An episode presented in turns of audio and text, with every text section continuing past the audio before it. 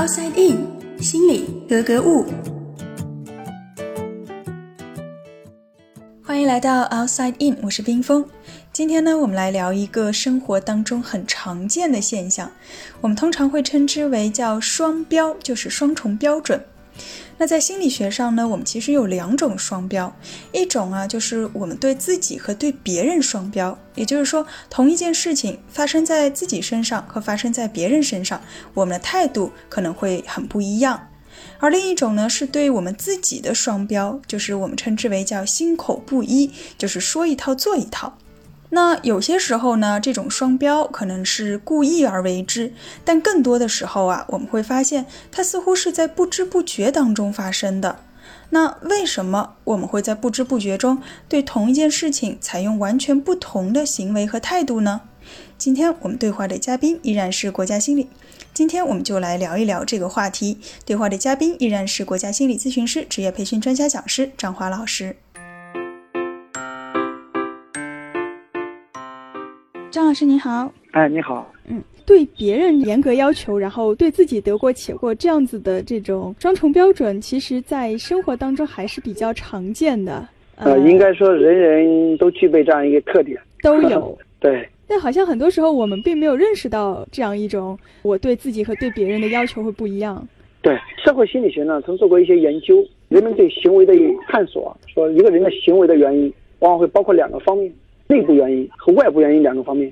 什么是内部原因呢？就是当我们发生一个事件之后，这个事件是我自身因素所导致的，比如说我的个性、我的情绪、我的心情啊，我做事的一种动机，我做事的一种能力，我做事的一种努力程度，这些品质可能是我导致今天行为的一个原因和结果。我们把这样一种原因称为内部原因。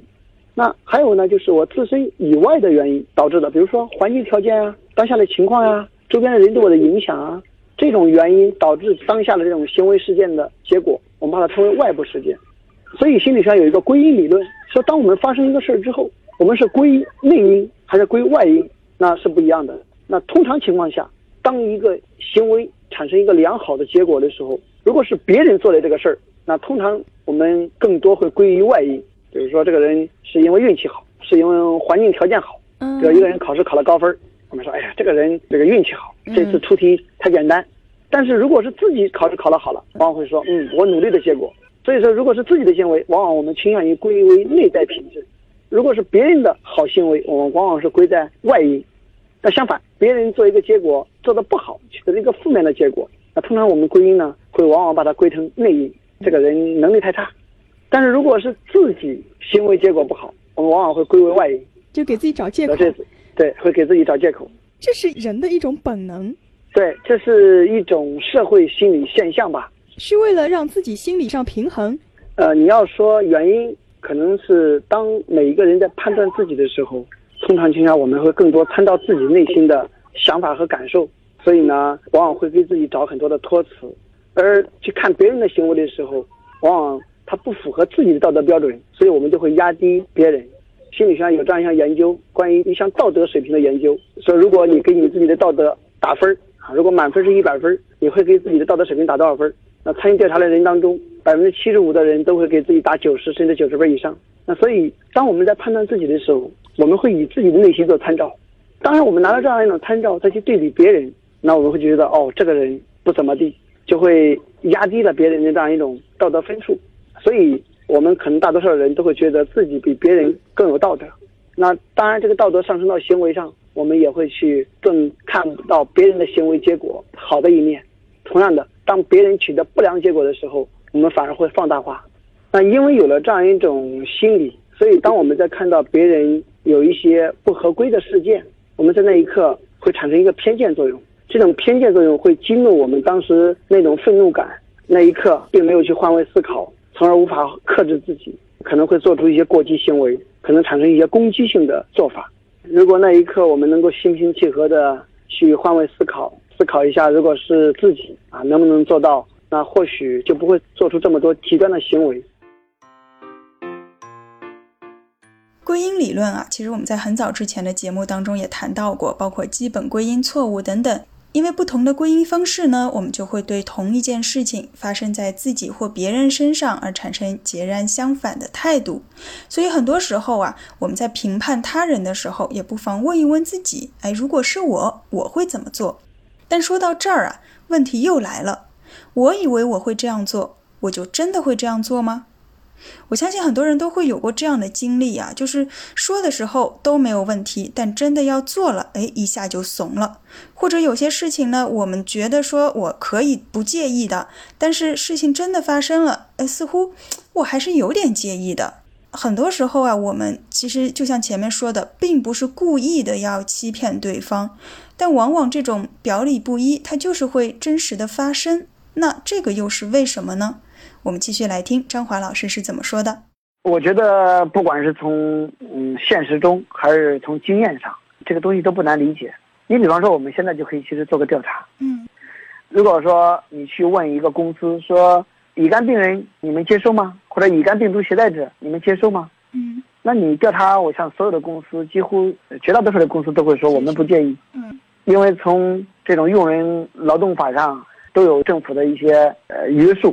不能，我们对这类的人有歧视。嗯。另外，如果你去问身边的人，说你介意这种乙肝病毒携带者吗？可能很多人理性上他会觉得没关系。嗯。啊，但是事实上，你去问这些公司，他们会不会去真的去用？尤其是一些比较与人打交道的工作，他们愿不愿意去用？甚至包括我们扪心自问问自己，说你明知道身边有一个人他是乙肝病毒携带者，那你会不会每天和他一起去吃饭？可能我们确实心里会有一些介意。嗯，就是理论上你知道应该怎么做，但是实际操作的时候可能就是另外一回事情了。对。呃，为什么会出现这样一种行为和认识上面的不一致呢？我想有两个原因吧。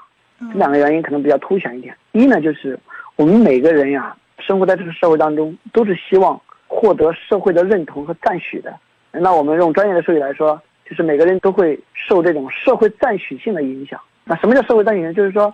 我们去评价一个问题，或者去谈论一个观点，都会希望这个东西是能够得到社会的认同、别人的认可、别人的称赞。所以，当你问，哎，你介不介意和这个乙肝病毒携带者来相处？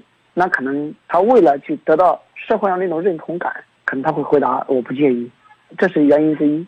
那原因第二呢，就是我们确确实实在说这样的话的时候，很多时候啊，我们实际的做法。和我们思想里的东西确实会有一个不一致，因为在心理学里面有一个名词叫心理投射。什么叫心理投射呢？就是某一个人啊，把自己的这种思想、观点、对事情的一种态度、自己的一种情绪反应，都会不自觉的反映在外界、反映在他人身上。比如说，我说，哎，你喜不喜欢我？啊，或者说，哎，我觉得你很喜欢我。其实很多时候可能不是你喜欢我，是我觉得你喜欢我，或者说我心里很喜欢你。也就是说，当我们去表达某一个观点的时候，很多时候说是在谈别人，实际上谈的是自己，这就是一种投射。所以，当我们去问一个现象，问别人一个问题，呃，我们说你介不介意去和乙肝病毒人相处？可能大家都会说我不介意，这是在谈一个观点。但如果是你实际上从一个做法上，你问他，你说，哎，你觉得别人大多数的人介不介意和乙肝病毒携带者相处？这个时候，如果当事人回答说，我觉得。他有可能介意，这个时候他谈的不是别人介意，而是当事人谈的人本身可能他介意。我们会借助别人之口来去做一些回应。所以，就是我们在设计这个问卷的时候，其实也是很有讲究的。就这个问题怎么设，才能问出他真正的心里是怎么想的？对，如果你设计一些观点性的话语，那很多人都能够通过这种社会赞许来掩饰自己。但如果你设计的是一些行为性的一种话题，而且是借助他人之口、第三方之口来利用这样一种投射心理，可能能更多的知道这种真相，改变一些问法。他从理性上是知道的，但是很多人是在感性上无法接受的，所以他回答问题的时候，往往是从理性上去回答的，尤其是落在笔上的这种纸卷问卷调查，就像我们在生活中很多时候说，我们明明知道我不该跟对方吵架啊，他知道理性上知道，但他感性上呢？那一刻他还没控制吵，然后你事后问他说你该不该吵？他说我理性上也知道我不该，但那一刻我还是吵了，就是同样的道理。说到问卷啊，我觉得在这里其实也可以做一个小小的调查，就是大家有没有在答问卷的时候刻意的去选择一些比较积极或者是正面的选项。另外啊，就是你觉得大多数人会不会在答问卷时倾向于去美化自己的答案？这两个问题大家也可以想一想。那这里呢，我们也来听一听二级心理咨询师四月他是有什么样的看法。在做社会调查问卷的时候，参加面试的时候，做心理测验的时候，都会碰到这样一个问题：我们思考后给出的答案，在多大程度上能反映我们的真实态度？有时我们会给出心口不一的答案，但是甚至连自己都没有意识到这种虚伪，这是为什么呢？其实我们是被潜意识的防御机制给影响了，而不是故意想说谎或者是作假。比如很多面试者就会有无意识的迎合考官的现象，这种倾向叫做社会赞许性反应。人们为避免惩罚或维护尊严，或者给他人留下好印象，通常会否认自己拥有的不被赞许的态度和行为，而肯定自己拥有的正向的特质。社会赞许性导致的偏差是影响调查和测量数据信度的最主要的来源之一。我们可以采取一些措施，比如匿名、机测，得到的结果会更准确一些。但是有时候这种倾向发生在我们的潜意识里，我们仍然会给出有偏差的答案。有段时间网上流行一个测试，向你呈现几幅图片，让你根据看到的内容猜测图中发生了什么事情，并通过回答推测你的心理。其实这个就是著名的投射测验之一，叫做主体统觉测验。它的原理是让被试者对一些模棱两可、模糊不清、结构不明确的刺激做出描述反应，让潜意识放松警惕，并将真实的情感投射出来。可见，为了避开潜意识的防御，了解真实的态度，心理学家也会使用一些拐弯抹角一点的方法。我们在思考之后给出的答案，可以在多大程度上反映我们的真实态度？这其实是一个非常心理学的课题，也是很多社会心理学家他们在研究的这样一个课题。但其实我觉得这个问题对于每一个人来说，也都是一个非常值得思考的问题。探索大脑，理解内心，Outside In。